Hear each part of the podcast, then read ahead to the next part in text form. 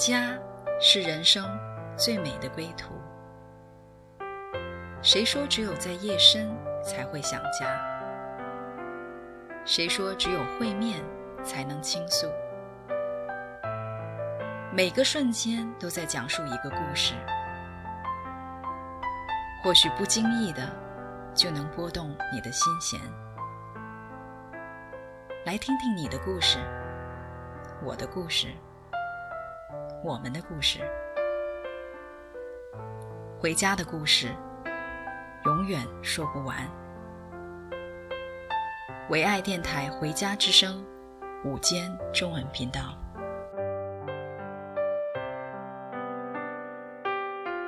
听众朋友，大家好，这里是唯爱电台啊、一个中文频道。我们今天继续来讨论一些跟营养相关的话题。那和我一起啊、呃，在这个探讨当中的有我的两个好朋友。我是橘子啊、呃，我另外一个好朋友是 Julia，她是有营养师背景的这样一个专业，还有啊、阿兰啊、三个呃呃一个幼儿园的呃老师，还有呢就是两个孩子的妈妈、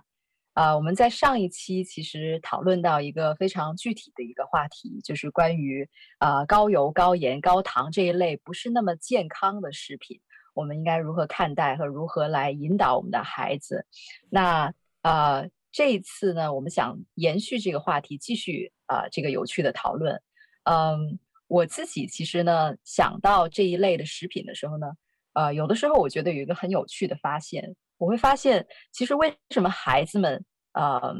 他们特别的在这个事情上面，就是对于这一类所谓。类的垃圾食品有一个很特别的情感，是因为我发现这些垃圾食品登场的呃这个场合是会其实激发人里面一个非常正面的一个 感受的。呃，我为什么这么说呢？就是比如说，嗯，我的孩子就是刚才在、呃，就是在早一些呃时候，我们其实聊过。呃，就是在比如说孩子们他们去朋友的生日派对，呃，会经常接触到各种各样的零食啊或者快餐呐、呃，还有另外一个情况就是我自己孩子实际的一个情况，就是他们在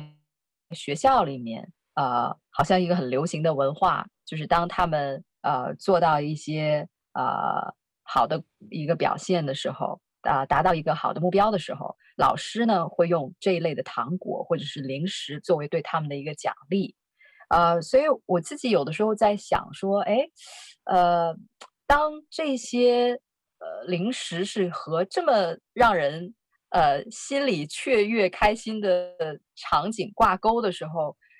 又怎么样去引导他们正确的去看待这些食物呢？这是我里面的一个小疑问，所以我不知道。呃，Julia 或者阿兰，你们在实际，比如说在 daycare 啊、教孩子的过程当中啊，还有或者实际上从你营养学的一个角度啊、都有什么样的看法和观察？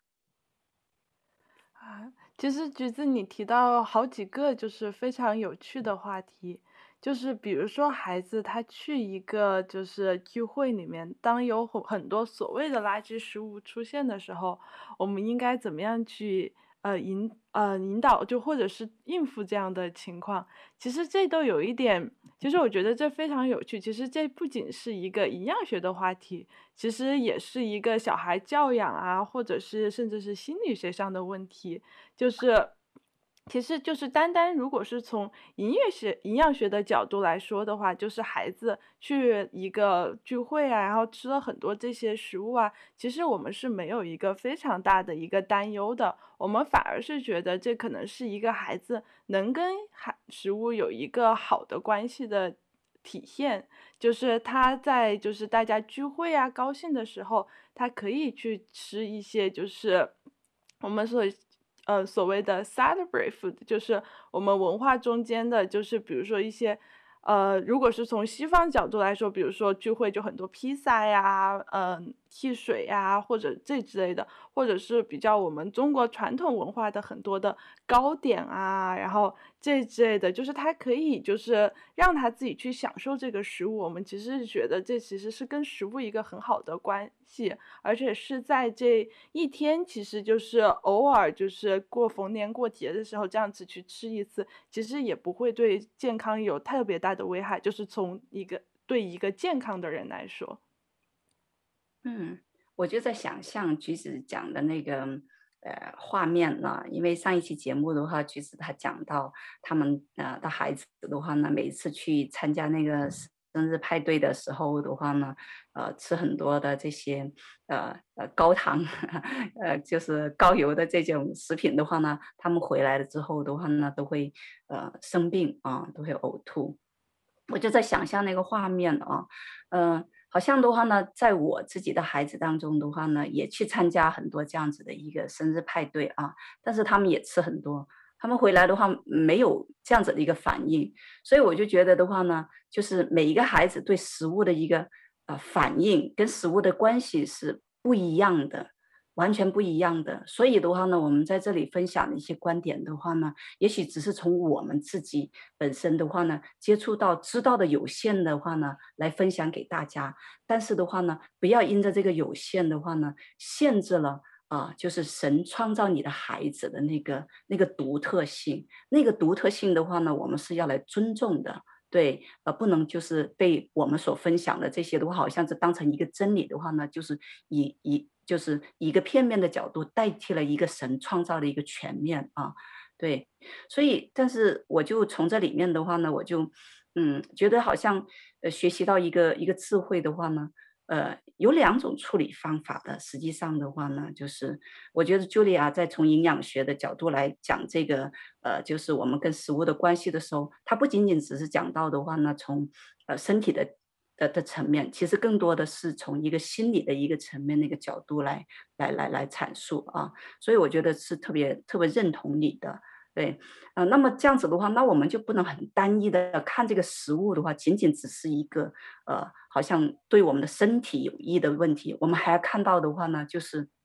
吃食物的过程的话呢，除了对我们的身体以外的话，我们还要有一个眼光看到的话呢，诶，对，到底对我们的。魂的层面对对我们灵的层面有没有益处呢？因为我们都知道，我们的身体的话是灵魂体三方面来制作的，是不是？呃，所以呃，哪怕就是吃食物，好像最能够直接马上看到的一个益处的话，是我们的身体。但是的话呢，我们有一些东西是看不见的，那个的话呢，是存到永远的。因为圣经跟我们讲的话呢，是哦，看见的是暂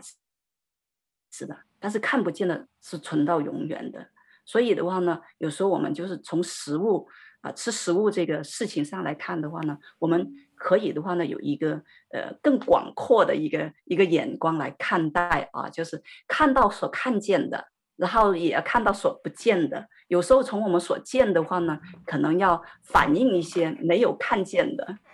但是有时候我们也从一些没有看见的，然后的话呢，诶，又转化成可看见的。对，不知道有没有把大家绕晕了，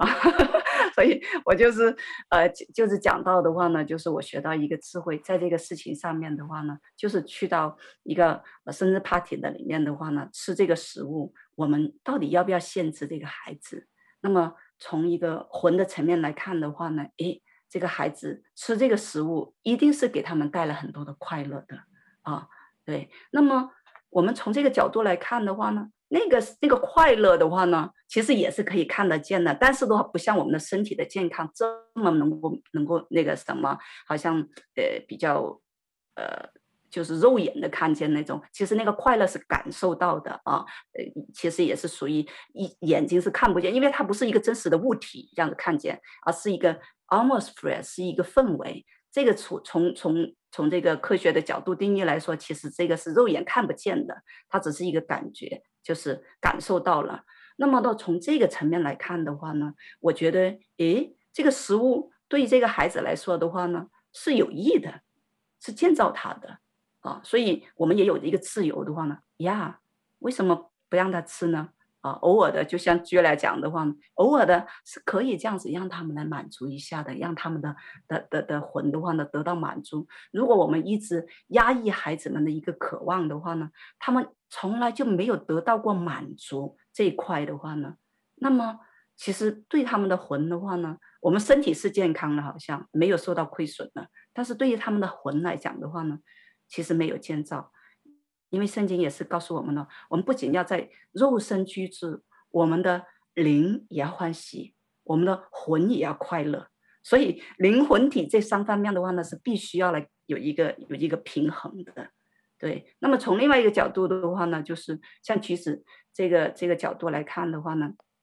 他吃了之后的话呢，其实他的身体自己就告诉他，他的身体对这个食物的量。到底是一个怎么样的一个反应？我们很多时候的话呢，呃，相信橘子会不断的教孩子们，跟他讲了，可能讲了一半一百遍了，但是他自己没有切身去体会过。哦，我到底我的身体是怎么样来理解妈妈说这个话的呢？他就是去探索。诶，但是我们给他一个自由的环境的时候，让他去探索的时候，哇，他这个是一手的经验哦，这个是。不再是二手的经验，他直接面对面的对这个食物，而且这个的话呢，是在我们就是我们的我们的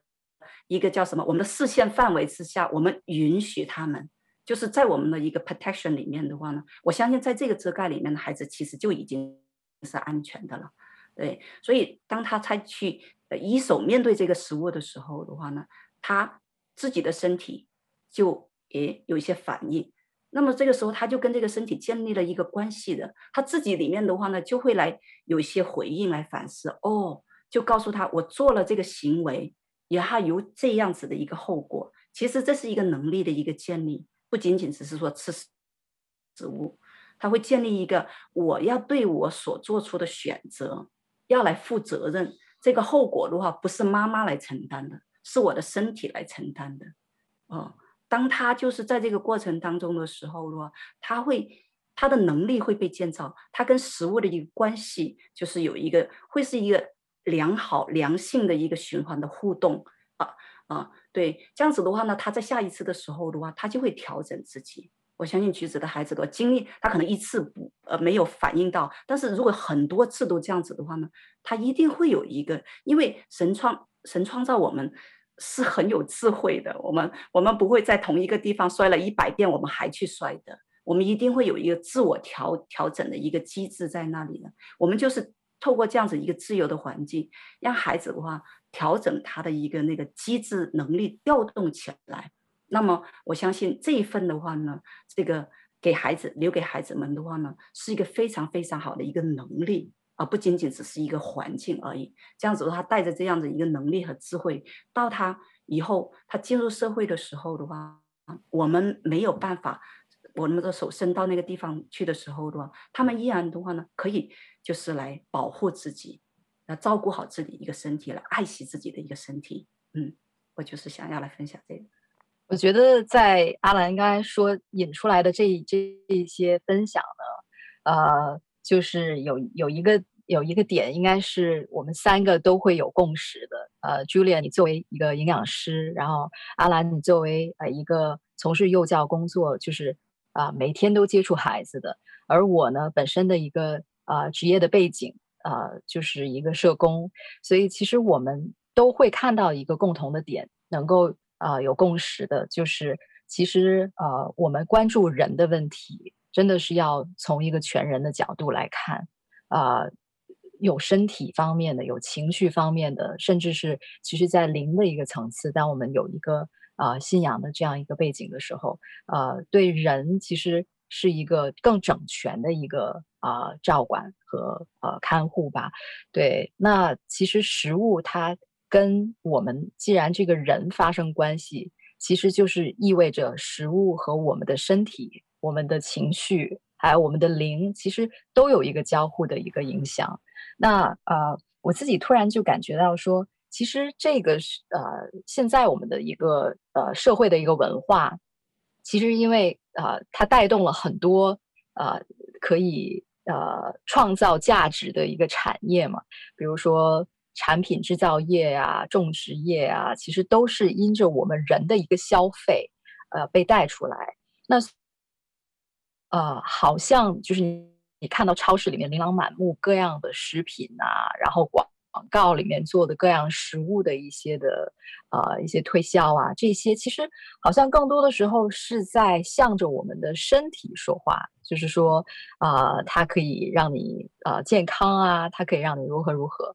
但是我后来就仔细再想一想，我就觉得说，其实食物啊、和我们的情绪是真的非常大的一个关联的啊、我就想起来，在网上有有有个段子。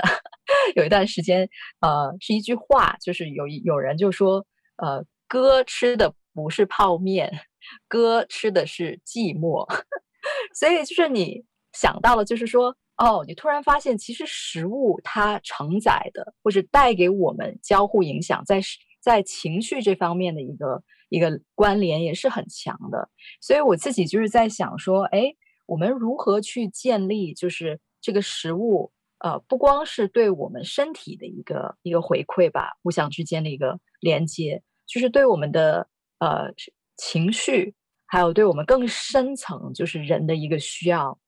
又有怎么样的影响，是需要我们也去重视和和去啊、呃，就是有意识的。对，我不知道 Julia，你对于这方面有没有你的一些看法？就是说，食物和情绪啊、之间交互的一个影响。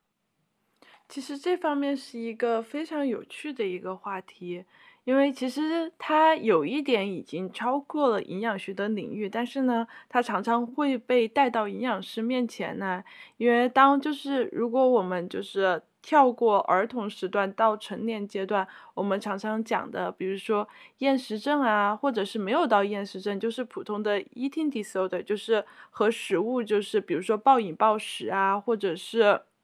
好像就是非就我们在我们大人身上体现的，就是要就是一直一直的限制自己，要不然好像就会吃很多，就是这之类的跟食物的关系，其实是真的是一个蛮有趣的一个方面。然后而且还就就像橘子刚才提到的，就是在超市里面，好像我们有很多选择在那里的时候。然后我们是就是，好像我们一定要去选一个就是健康的呀，然后怎么样的时候，然后同时就是这中间还有商家的非常多的一些就是一些促销的手段也好，会让我们觉得就是哦，你要就是选我这个商品才健康，但是其实就是也。但是那个商品就是它也不一定就是选它就是健康的情况下，就是我们在这样子一个环境中间怎么样去做自己的选择，其实是就是这是一个挺大而且挺有趣、挺有趣的一个话题。嗯，那 Julia 你是怎么看？就是比如说刚才我提到的，在学校里面小朋友他们就是啊。呃呃，表现得好啊，或者是达到了一个什么目标啊，那老师用食物这样去呃奖励作为一个奖品啊，这其实是一个蛮就是常见的一个奖励的方式吧。其实都不仅是老师，因为我记得我老公昨天。还跟我女儿对非常新鲜的，就是啊，你要是就是他是想让我女儿干个什么事情，然后就是说我就给你一个棒棒糖，然后我女儿就瞬间非常有动力的，赶快去把那件事情给干完了，然后得到一个棒棒糖，他们两个人都很开心，但是其实就是。我们现在就是我所学到的是，我们不是我们其实是不提倡这样的，就是我们尽量不要把食物和嗯、奖励或者是惩罚挂钩。就是和惩罚挂钩的例子是什么呢？就是啊、你就是如果不好不乖的话，或者是啊、呃、你不听话的话，那你就不能吃你的甜点了。就是这之类的惩罚或者是奖励，就是我老。公的例子，就是以食物为诱饵，然后让小孩子去做一些事情。我们尽量就是把这些和食物给分开，不要让孩子觉得，特别是我们做诱饵的食物，通常都是比如说我们所谓的垃圾食品也好，就是一些糖果呀，或者就是一些小孩子好像因为在大多数的我们华人背景家庭，我们是会限制这之类的食品的嘛。就当我们在限制这些食物的同时，又用这个食物作为一个诱饵，就是你必须要乖呀，我给你一颗糖，你今天晚上你就要乖呀，就是这种例子，我们其实是尽量避免的。对，因为这样就好像让孩子就觉得哇，这是一个我要努力才能得来的一个结果的那样子的感觉，其实是不利于他们跟食物建立一个良好关系的。嗯嗯，这也让我想到一个例子，就是呃，其实，在华人的圈子里面，我是蛮经常去看到的。就是我印象中，呃，在一个大家有有老有少的一个环境里面，那个时候我的孩子还蛮小的，呃，然后呢，突然间就是因为事情不开心，他就哭了。然后我抱着他安慰他的时候呢，哎，突然间就有老人家就拿着一袋巧克力就过来了，说不哭不哭，有巧克力吃不哭，就是好像就是瞬间就是用一个能让孩子呃好像被转情绪被转移的一个方法，但是是借食物，就是这个零食，呃，我我记得就是这个印象中啊，我当时是有一点点，呃，因为我也说不清楚，但是呢，我里面就是觉得。好像 something wrong，有一点点让我觉得我不是很舒服的，因为因为他的这个情绪是一个很正常的一个表达，但是呢，当我们用食物，甚至是用一个就是好像呃另外一个层面可以去一下子让他开心，去刺激他的这样方式去来安抚他的时候，呃，我就感觉其实这个食物可以承载太多的东西，其实到最后甚至是可以。来控制孩子或者控制人的一个情感，啊、控制他一个好像自发的一个表达，这个是让我觉得好像很心里面就是很很纠结的这一块。我不知道你们有没有什么回应？嗯，我我来回应一点啊，对，就是关于这个问题的话呢，其实就是一个呃一个焦点问题，还有就是你自己可以承受的一个呃能力的一个问题。因为的话呢，呃，我很多时候就是在呃关于孩子的这个呃行为教育的时候，跟很家长的话有很多的探讨啊，因为呃就是会观察到孩子有一些行为，然后我就很多的我都会建议家长的话呢，就是呃有时候他在一个呃一些情绪的时候，我们是有很多的方法是可以来帮助他的。首先的话，注意力转移是也是不错的。像刚才橘子讲到的这个例子的话呢，它是一个注意力转移，但是的话呢，这个注意力转移的话呢，我们一般不会把它放在一个 top one 来来帮助孩子来来解决这个这个问他的情绪问题。我们一个 top one 的话呢，就是呃，如果让这个孩子第一个的话呢，就是一定要来接受孩子的情绪。一定要让他有一个空间，就是有一个环境的话呢，他的情绪是可以这样子释放出来的，对，而不是说的话呢，就是被压抑了。像刚才的话呢，那个，呃，你讲的那个例子的话呢，就是那个那个老奶奶，她她出于出于就是那个那个爱心的啊，但是的话呢，她这样子其实是中断了孩子，就是呃 release 他的情绪的。一个一个过程啊，对，但是的话呢，我也讲到的话呢，就是呃，有一个补充的话呢，就是你可以承载的那个度在哪里？如果作为那个呃承受孩子情绪发泄的那个对象来讲，因为我们都知道情绪是负面的，但是如果你作为那个承接那个负面情绪的那个对象来讲的话，你自己没有办法，就是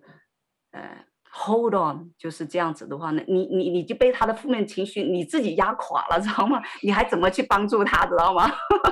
所以如果是这种情况的话呢，呃，像这个注意力转移拿糖来的话呢，让孩子的话呢，哦，好像可以把他的情绪的话呢，能够不这么负面的时候的话呢，呃，我我觉得是可以允许的。像这种情况的话，对，因为的话，你首先作为一个帮助者，如果你自己已经 overwhelming 的时候的话，你怎么样去帮助孩子？所以的话呢，就是有一些东西这样子转移孩子，让其实是帮助。那个目的不是说为了让孩子的话呢，就是呃呃，就是从那里面出来。最重要的是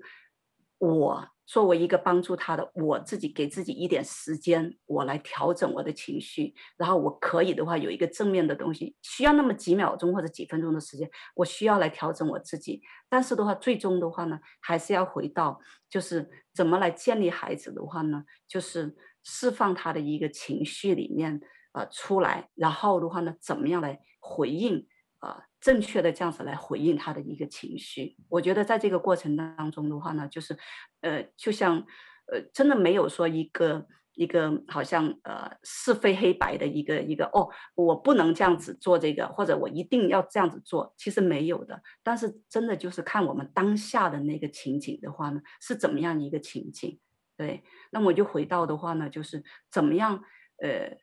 孩子有负面情绪的时候的话呢，注意力转移的话是其中一个，但是最 top one 的话呢，其实一个的话呢，就是接纳他的情绪。首先的话是一个接纳，接纳之余的话呢，我们要怎么样呢？就是要来让他就是建立一个关系。当他有一个，因为你在接纳的时候，其实在建立一个关系是怎么样的？就是他这是啊，原来。那我在情绪不好的时候呢，是有一个很安全的一个环境的话呢，让我可以这样子来释放的啊。如果他遇到的一个，当他的负面情绪出来的时候，他我们给他的反应的话呢，是非常的就是那种简单粗暴的那个时候的话呢，其实孩子们那个自我调节机制他会运作起来的，就觉得哦，我这种情绪 release 出来的话呢，呃，我是这是一个呃。不是一个安全的环境。小的时候，他可能还没办法那个在控制他的情绪，因为他必须要释放出来。但是实际上的话，慢慢慢慢的大了之后的，如果我们一直的关系是这种的话，我们就会出现青少年的事情。他有情绪，他不跟你讲，他完全不跟你讲。所以的话呢，呃，我觉得就是首先的话就是来接纳他的情绪，然后的话呢，我们自己的情绪首先的话必须稳定的，我们再来的话呢，就是来。啊，帮助他怎么样的话呢？就是有回应啊。但是今天这个不在我们的主题的里面，所以我有就是下一次有机会的话，我可以再展开的来分享这一点。哇，对啊，就虽然说这个就不在我们今天的主题里面，但真的我好同意你的观点啊。就是在我们就是教养孩子的过程中间，真的我们首先要照顾好我们自己。这真的是一个非常重要的点，就当我们自己不好，或者是我们自己情绪不好的时候，真的是很难给我们孩子提供一个好的环境来去引导他们。而且就是我们真的就是我们如何去接纳我们孩子的情绪，然后跟他们建立一个关系，让他们觉得爸爸妈妈是可以值得，或者是月月老师是值得信赖的。就是我可以把我的情绪展现在你面前的，而且你是会跟我有共情的，会就是懂我的，就是我觉得这真的是非常重要。特别是就像你讲的，就是当我们的孩子如果在幼儿时期没有办法跟我们建立这份信任、这份连接的时候，当他们进入了青春期，他们可能就会就是觉得哦，爸爸妈妈不可信的话，那是不是要从他的同龄人中间？或者是家庭以外的人中间，想要去找到这份信任感，去建立就是一个他可以值得依赖的人的时候，其实这还是一个蛮危险的，因为他的同龄的孩子可能也没有像成人就是这么的成熟吧，其实也不是一个非常可靠的依赖。嗯，我觉得其实这个啊、呃、衍生出来讨论的点都是关乎好像。是从哪里出发呢？就是从啊、我们看见食物可能就是跟我们人除了身体以外，呃，情绪啊或者其他深层次的一个需求啊、交互的一个影响。呃，我其实最近看就是在网上有一个呃文章，就是像是、呃、大家很很多的一个回应的一个文章，是很有意思的。他讲到说，就是题目是很简单的，就是说。小时候要不到的糖，长大了也就不想要了。呃，他他这个衍生出来好多人，就是从自己出发去回忆自己成长过程当中啊、呃、一些就是类似的一些情况，呃，他衍生出来的那个面是很广的，呃，就是说那个呃，本来在小的时候，呃，为什么他要要糖呢？他其实反映出来是他里面更深的一个需要，一个渴望，但是呢。当我们就是去引导和回应的方式是一个很硬性的限制，或者是一个大大的 no，就是跟他们说不可以的时候呢，其实这个压制对于他们里面、呃，就是这个渴望，还有他自己里面一个需求的一个一个表达，是一个好像很很不健康的一个回应方式。那久而久之，其实这个呃渴望慢慢的被压被压，然后呢，慢慢的被。就是每一次一个负面的回应去去来摁下去的话，等到他长大的时候，其实他面对更广的一些东西，但是是呃反映在同一个地方，就是关乎他自己的渴望，关乎他的心的时候呢，他其实不知道该怎么样去面对，所以我觉得食物就是啊、真的很。很实在的，就是在这些点上啊，带给我们一些的思考，就是究竟我们探讨呃健康或不健康的食物，究竟是在一个什么样的呃框架里面去讨论？呃，只是对身体呃健康就是有益吗？还是说有更多的呃是需要我们列入考量的？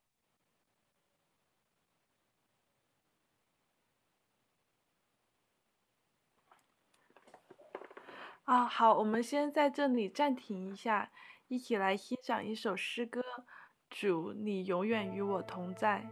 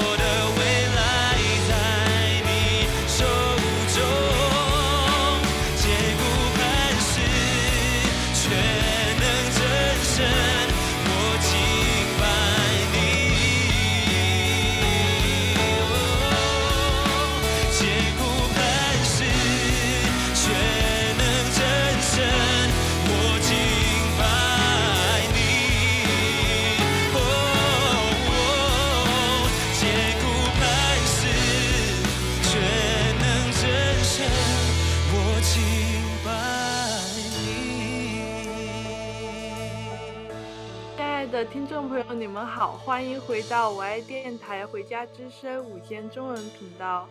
啊、我们刚才聊的话题真的是非常有趣，就是我们从一个是不是应该限制孩子去。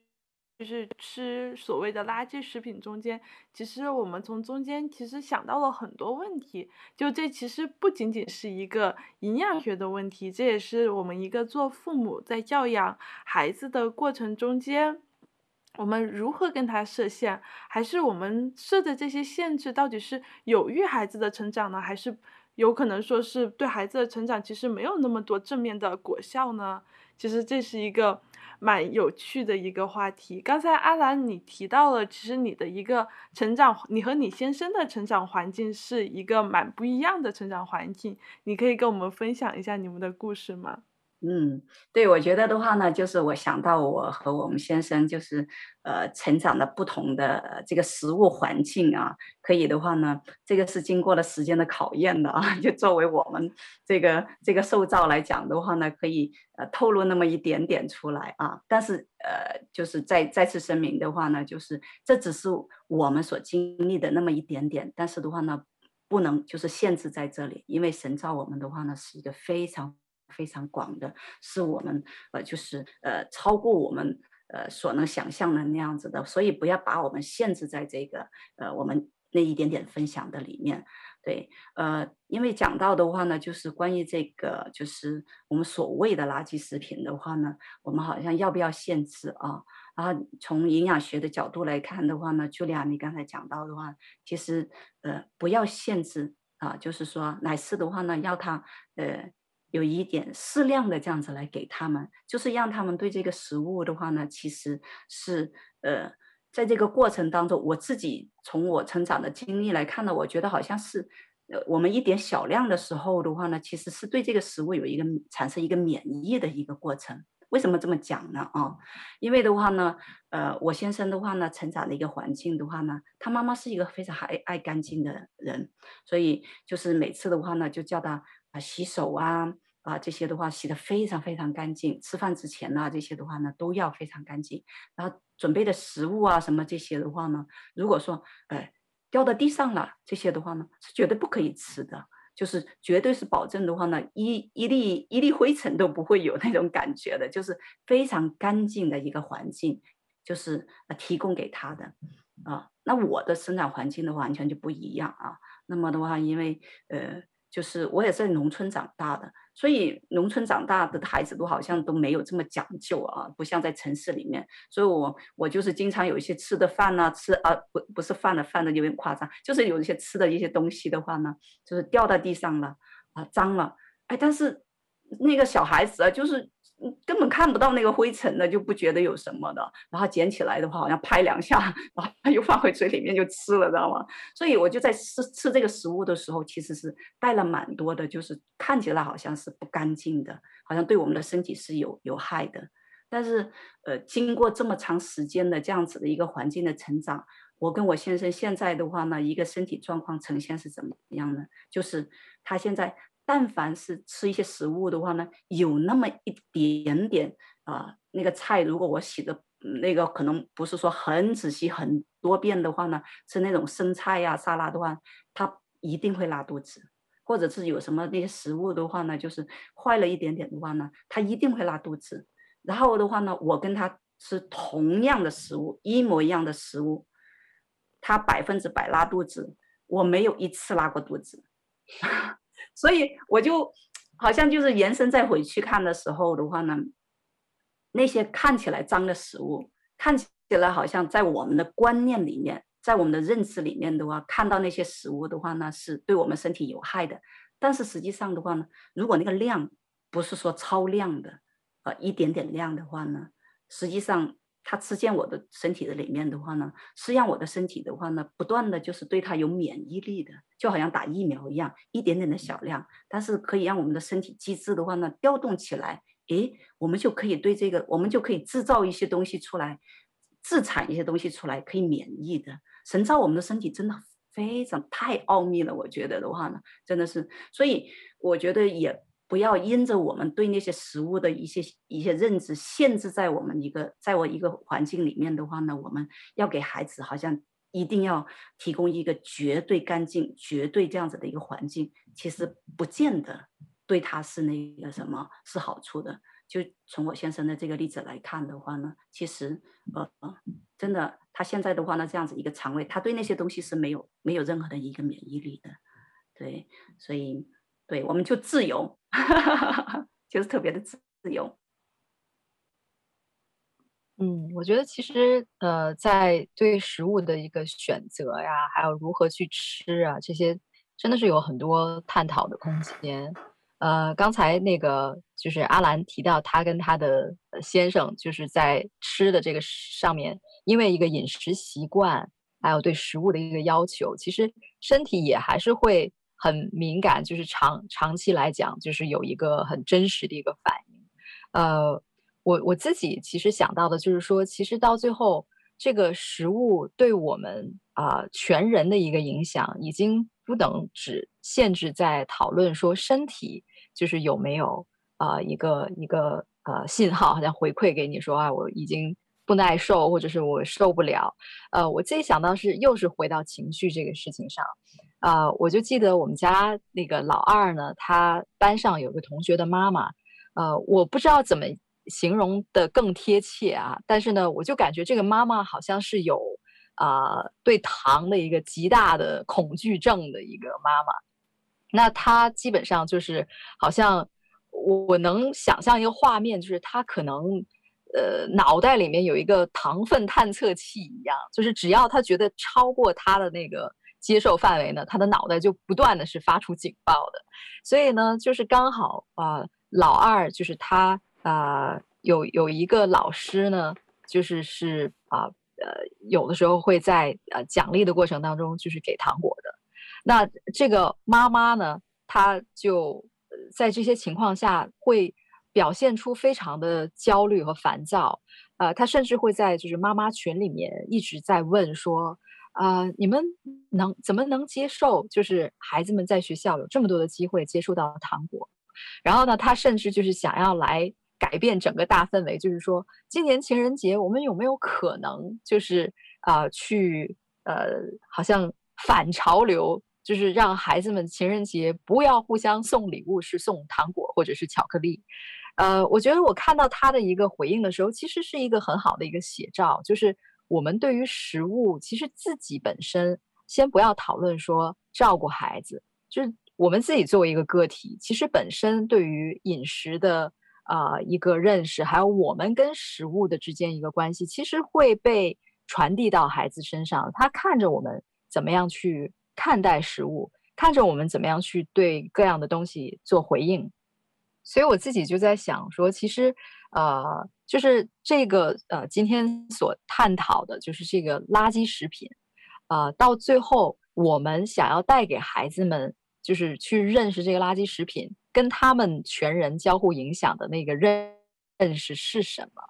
就是是一个出于恐惧，或者是出于一个厌恶这些情绪去主导他们去认识这个食物呢？还是以一个更成熟的方式，就是我们因为已经是在食物的经验上啊、知识上比他们要掌握的更多的这样一个角色里边，就是传递给他们一个更成熟、还有更全面的一个啊、角度，就是包括啊、刚才我们也探讨到了，就是这些垃圾的食品，其实吃了以后他们挺开心的，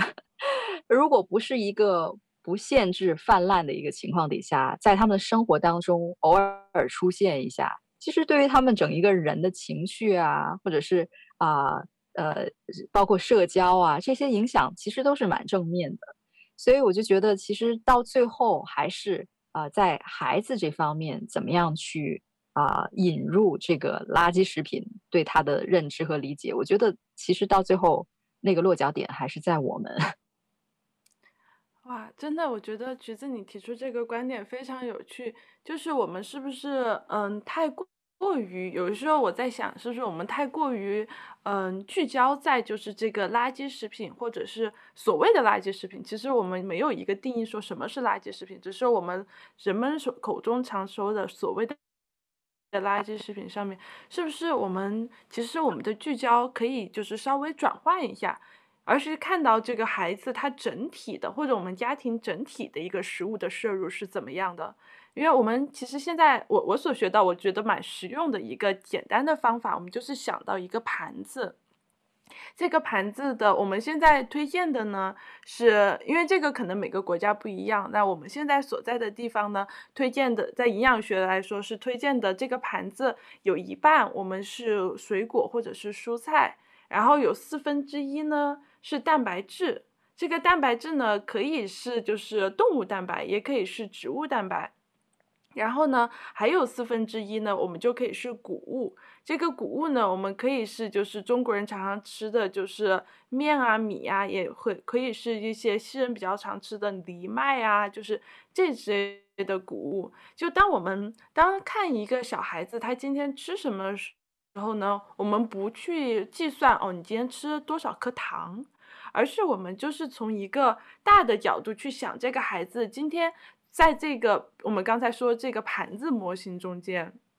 它呃的水果蔬菜比例占多少，它的蛋白质比例占多少，它的谷物比例占多少的时候，其实我们这样子是不是对孩子就是整体的发展和他对他的影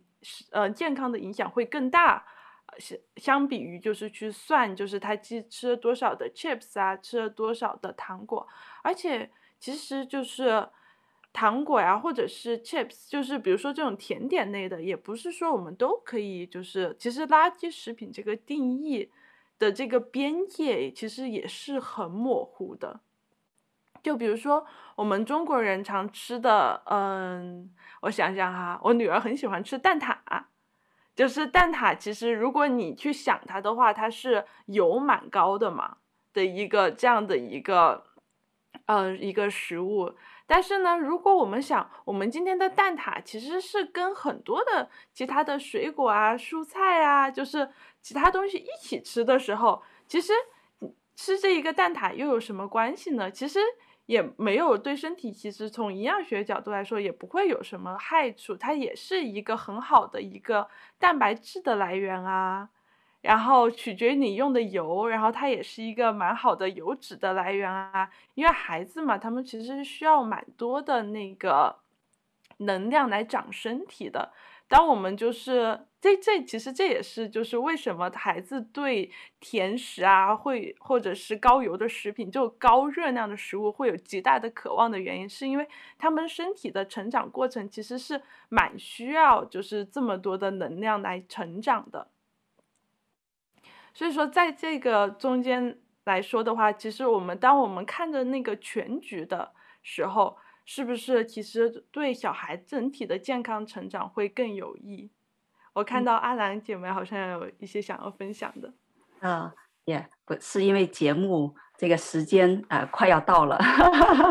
对我们其实还有很多要分享的。我就是呃在节目的最后的话呢，就是想要有一个呃祝福的一个祷告。嗯，就是回到我们的主题里面的话呢，到底这个我们要不要限制啊、呃、食物啊？就是然后在这个限制的里面的话呢，要怎么样的话呢？要有一个自由。刚才的话呢，就有一句经文就是在我里面啊，就是在哥林多前书的第六章第十二节，那里讲到也是关于吃的，关于食物的啊。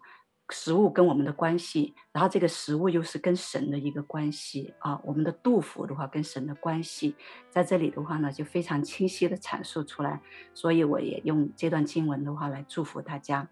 啊。他这里讲到说，凡事我都可行，但不都有益处；凡事我都可行，但无论哪一件，我总不受他的辖制。食物是为杜甫，杜甫是为食物。但神要叫这两样都败坏，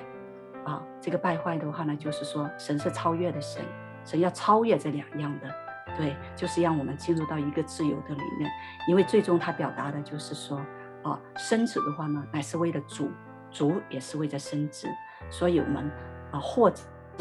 或不吃，我们都是为着主，所以我就是特别的来祷告，就是主要是的把这样子的一个自由啊带给我们。主啊，让我们真的是有从你而来的智慧，我们可以来分辨。就是主让我们来知道，主啊，凡事我都可行，凡事我都可行，我真的是有这样子一个自由的。但是也让我知道，主不是所有的事情都是对我有益处的。主啊，你给我们这样子的一个智慧，让我们来选择，在凡事上面，在自由做凡事上面呢，我们可以来选择那些对我们有益处的，对我们有益处的。哈利路亚，主啊，是的，你也把那样的个爱浇灌在我里面，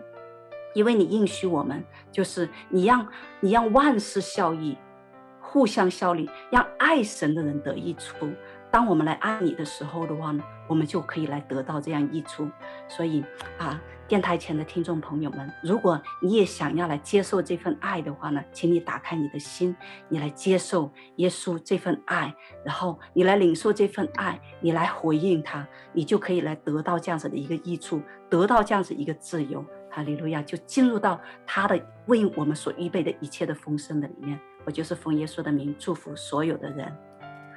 因为时间的关系，好，我们今天的节目就到这里来结束。最后，我们有一首歌送给大家啊，祝福每一位听众朋友，在这个美好的歌声当中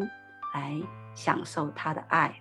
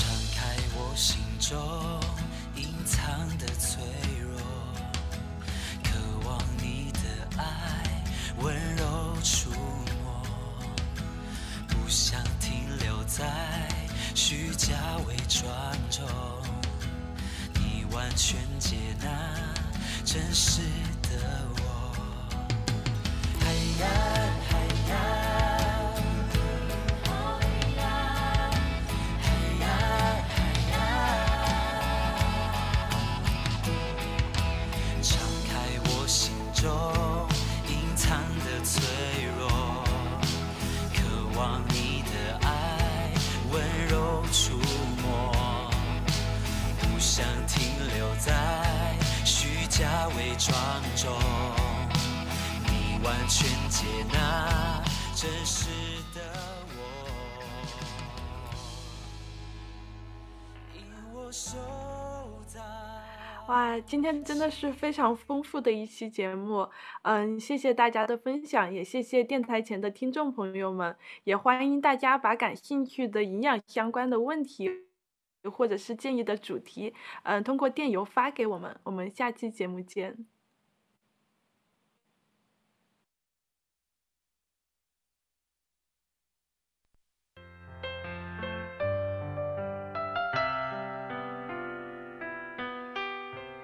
回家的路上，总有说不完的故事。亲爱的听众朋友，如果你也是有故事的人，欢迎你发送电邮和我们的栏目组联系。邮箱地址是 v o h o m i n g at gmail dot com。回家的路上，有你，有我，也有他。感谢你收听《回家之声》，再见。